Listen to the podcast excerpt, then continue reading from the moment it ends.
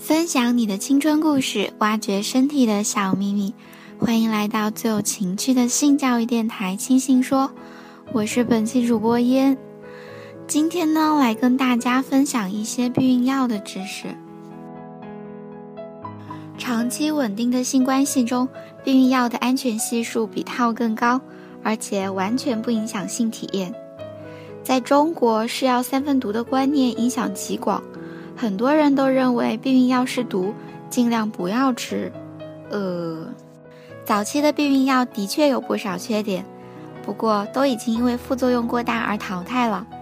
今天的大多数避孕药都是复合口服短效避孕药，其中雌激素的含量大大降低，孕激素中导致肥胖的活性也几乎消除。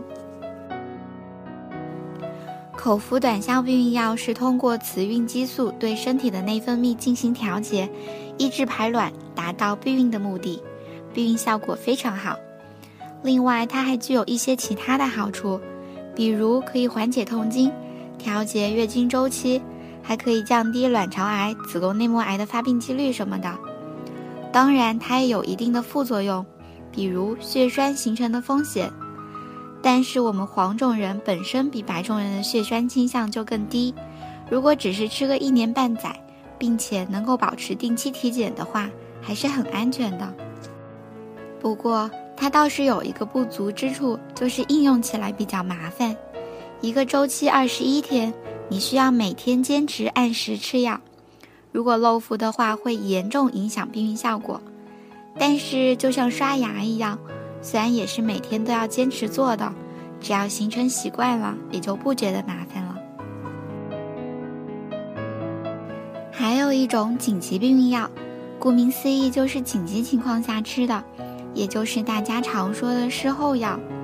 紧急避孕药不能作为常规避孕手段的原因，是因为它的避孕率并不如其他避孕手段好，失败率比较高，有可能你吃了药还是会中彩。而且，因为它较高的孕酮含量，可能导致一些副作用，恶心、呕吐什么的，这都很正常。还有一点是因为药比较贵，一盒几十块，你每天都吃也真是有钱任性呢。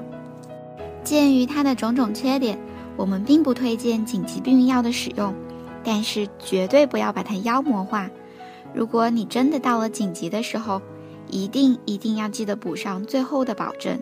有总比没有好，吃药总比到时候做手术好，你说对不对呀？以上就是本期星星说的全部内容，欢迎大家通过微博、微信、QQ 群给我们留言，说不定就是下期的主题哟。